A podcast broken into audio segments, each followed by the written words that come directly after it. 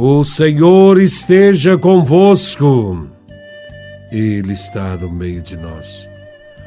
Proclamação do Evangelho de Nosso Senhor Jesus Cristo, segundo São Mateus, capítulo 12, versículos de 14 a 21. Glória a Vós, Senhor.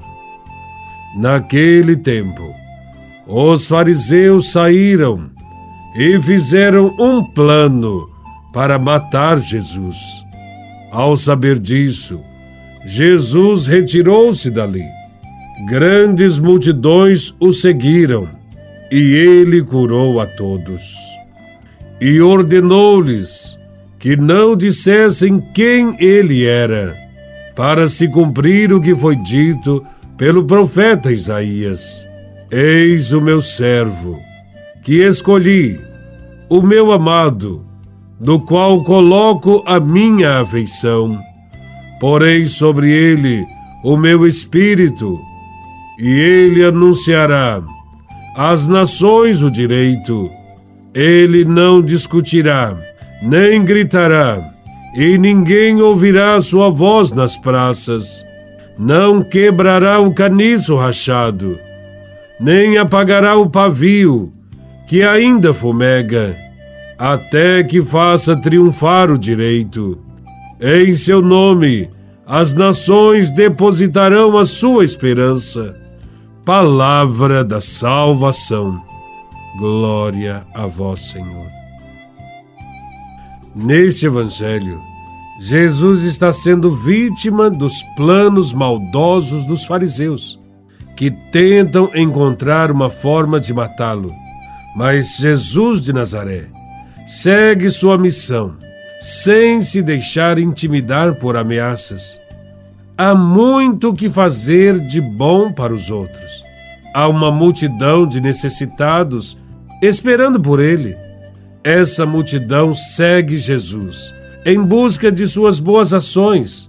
São pessoas doentes, escravizadas de alguma forma.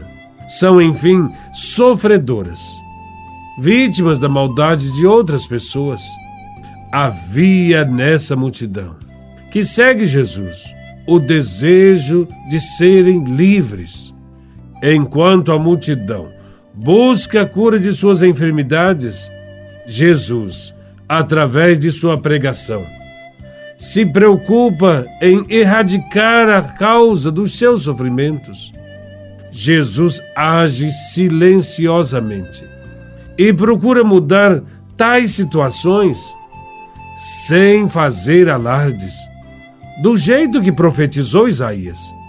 Não discutirá, nem gritará, e ninguém ouvirá a sua voz nas praças. A libertação trazida por Jesus há de passar por esse caminho para ser uma libertação integral. Ele leva esperança ao povo quando diz que não esmagará a cana quebrada, nem apagará o pavio que ainda fumega. Onde houver um fio de esperança, ali estará Jesus de Nazaré para alimentá-la e fazer as pessoas recobrarem suas forças. Ele saberá esperar com paciência, usará de todos os meios possíveis para conseguir a salvação dos homens. E por maior que seja a maldade e a ingratidão deles, será sempre maior a sua paciência e a sua bondade.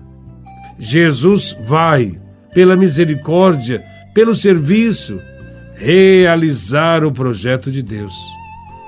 É isto que ele pede a nós, seus seguidores que mantenhamos a esperança no povo. O servo escolhido garantiu a todas as pessoas o acesso ao amor e à misericórdia de Deus. Jesus cumpriu sua missão. E cada cristão deve ser também aquele que luta pela vida e faz a vida florescer. E isso podemos fazer de diversas maneiras como por exemplo, cuidando dos doentes, tendo amor pelos idosos, acolhendo e ajudando as crianças que são abandonadas, estendendo a mão aos pobres e fazendo bem a todos aqueles que são vítimas de violência. Deus nos pede que hoje façamos o bem e não deixemos de ajudar as pessoas por causa de invejas, intrigas e maldades alheias. Por isso somos chamados a sermos discípulos, combatendo todos os males que diminuem ou tiram a vida de nossos irmãos.